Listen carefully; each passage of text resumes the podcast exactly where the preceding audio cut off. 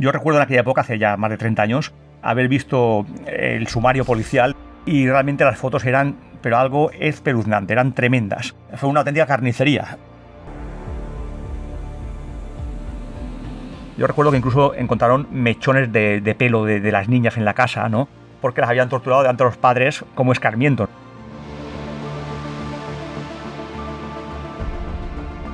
Fue un aviso a navegantes, un mensaje de la mafia, en concreto del, cártel de Medellín, y era un turbio asunto relacionado con el tráfico de drogas y con un cargamento de cocaína que se había extraviado.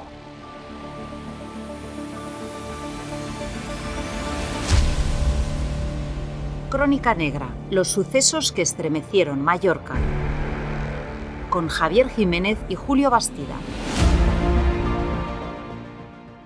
El crimen más atroz que se recuerda. Toda una familia torturada y masacrada en 1989.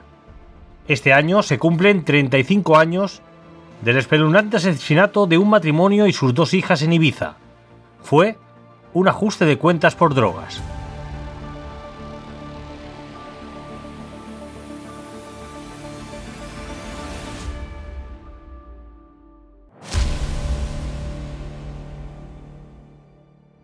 La noche del día 23 al 24 de agosto de 1989, una familia alemana que residía en Ibiza fue salvajemente atacada en su casa.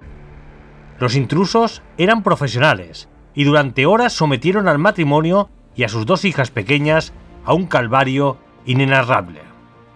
Luego, estrangularon a los cuatro con hilos y alambres y enterraron sus cuerpos destrozados bajo el hormigón y cal. Esta es la crónica del peor crimen que se recuerda en Baleares, el cuádruple asesinato de Benimusa. Javier Jiménez, cuéntanos, ¿qué sucedió? Hola Julio. Pues mira, este caso yo creo que ha sido el caso más salvaje que hemos investigado en el periódico. Yo recuerdo en aquella época, hace ya más de 30 años, haber visto el sumario policial de la, Policía Judicial, de la Guardia Civil, y, y, realmente las fotos eran, pero algo espeluznante, eran tremendas. Fue una auténtica carnicería lo que hicieron con esta familia. Fue un aviso a navegantes, un mensaje de la mafia, en concreto del, cártel de Medellín, de los hermanos Ochoa, que eran muy poderosos en aquella época, colombianos, y era un turbio asunto relacionado con el tráfico de drogas y con un cargamento de cocaína que se había extraviado.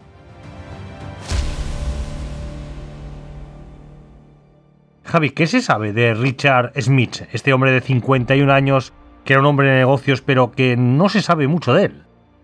Sí, bueno, Richard Smith y, su mujer, que era mm, Beate Josephine Benner, eh, vivían en, una zona apartada de, Ibiza. Eh, habían comprado un chalet mm, importante de, grandes dimensiones.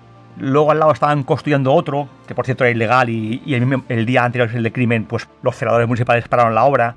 Y, y llevaron un ritmo de vida muy alto, ¿no? Este hombre, Richard, era un hombre que estaba todo el día pendiente del teléfono, eh, decía que era un hombre de negocios, ¿no? Eh, muy atareado. La mujer trabajaba, en, si no recuerdo mal, en un rentacar y también alquilaba apartamentos.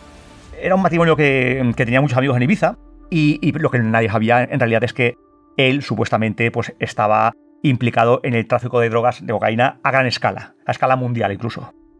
¿Y cuál era la relación entre este hombre de negocios de Ibiza y este cártel de la droga de Colombia?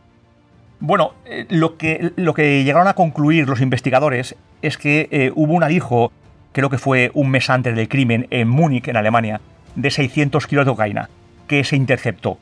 Entonces, eh, los hermanos Ochoa, el, cártel de Medellín, que estaba emparentado con, Pablo Escobar, era el, cártel más poderoso del mundo, llegó a la conclusión de que había habido un chivatazo, ¿no? Y que ese cargamento, que en la época era potentísimo, pues había sido intervenido porque alguien se había ido de la lengua, ¿no? Entonces, bueno, mm, se, señaló a, Richard y el mensaje era, bueno, masacrar a él y a la familia como un mensaje a navegantes, un aviso, si alguien más sigue por este camino, os va a ocurrir esto.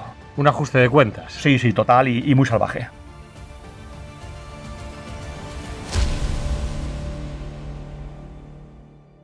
¿Se sabe al final o se descubrió si había sido él el del chivatazo? ¿O solo era una sospecha de, este cártel? No, nunca se supo, porque claro, él fue masacrado junto con su familia, él nunca pudo contarlo.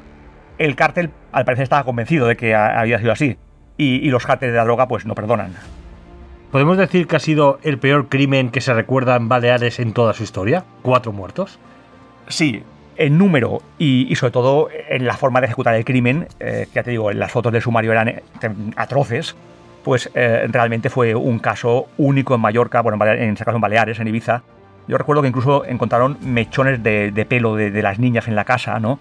Porque las habían torturado delante de los padres como escarmiento, ¿no? es, es un ensañamiento tan brutal que en Baleares no estamos acostumbrados a este salvajismo, ¿no?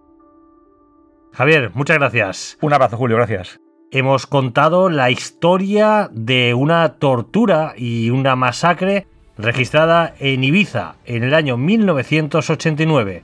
Fue un ajuste de cuentas por drogas.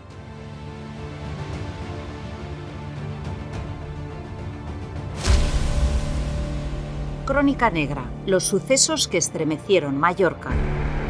Un podcast de última hora editado por Ainhoa Sanso.